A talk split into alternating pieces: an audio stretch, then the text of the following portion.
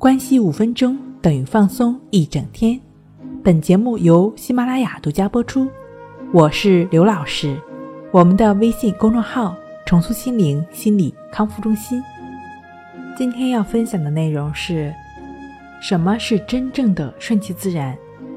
经常会有学员问我一个理论性的问题，关于顺其自然。他会这么说：在感到焦虑的时候，顺着焦虑而焦虑。感到强迫想洗手的时候，我就顺着这个强迫去洗，这是不是顺其自然呢？相信很多强迫症的患者，包括焦虑症的患者，都了解过“顺其自然，为所当为”这句话，这种思想。很多人呢，对于顺其自然，可能也有同样的疑惑。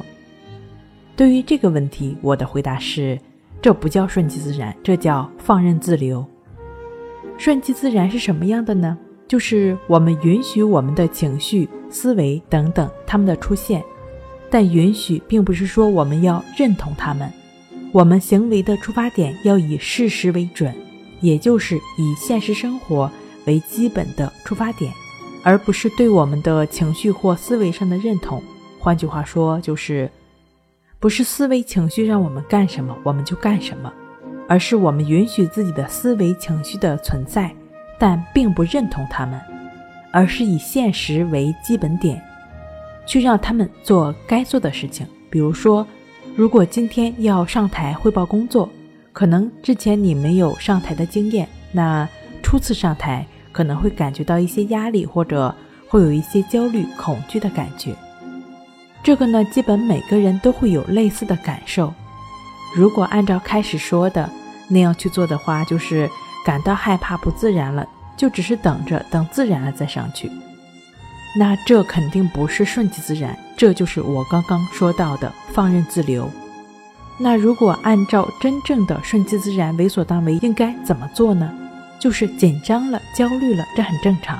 我接纳这些情绪的存在，但即便是紧张了或者恐惧了，我该上台还是要上台，即便是带着恐惧、焦虑。我也去做我当下应该做的事情，就像高空跳水游戏一样。虽然心中十分害怕，看着下面会本能的紧张恐惧起来，但只要迈开一步跳下去，过了这一步，你才会真正的体验到高空跳水给你带来的刺激感和愉悦感。如果一开始就退缩了，下次再面对这个问题，可能就会有无力感。所以，顺其自然、为所当为是什么呢？就是不再枉费时间和精力去消除或者纠正自己的思维或反应，而是针对当下，做自己应该做的、能做的，依靠自己的行动，在实践中提升自己的掌控感，而不是试图等着思维情绪转变了再去行动。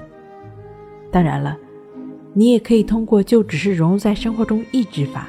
也就是亦是如此的练习，帮助你切实的回到当下，真正做到顺其自然。